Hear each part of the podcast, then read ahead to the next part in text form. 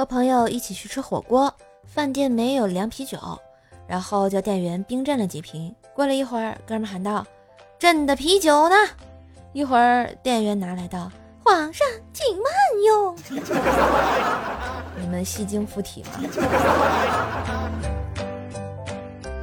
话说呢，我女儿过生日，妈妈做了一大桌子菜。吃饭的时候，女儿指着一盘菜问妈妈：“这是什么肉？”妈妈说是兔肉啊。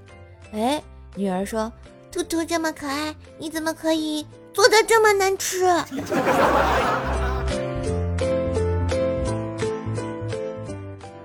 哥哥大我七岁，我俩一直不和。据说我刚出生，这货居然把我扔垃圾桶里了，还好发现的早。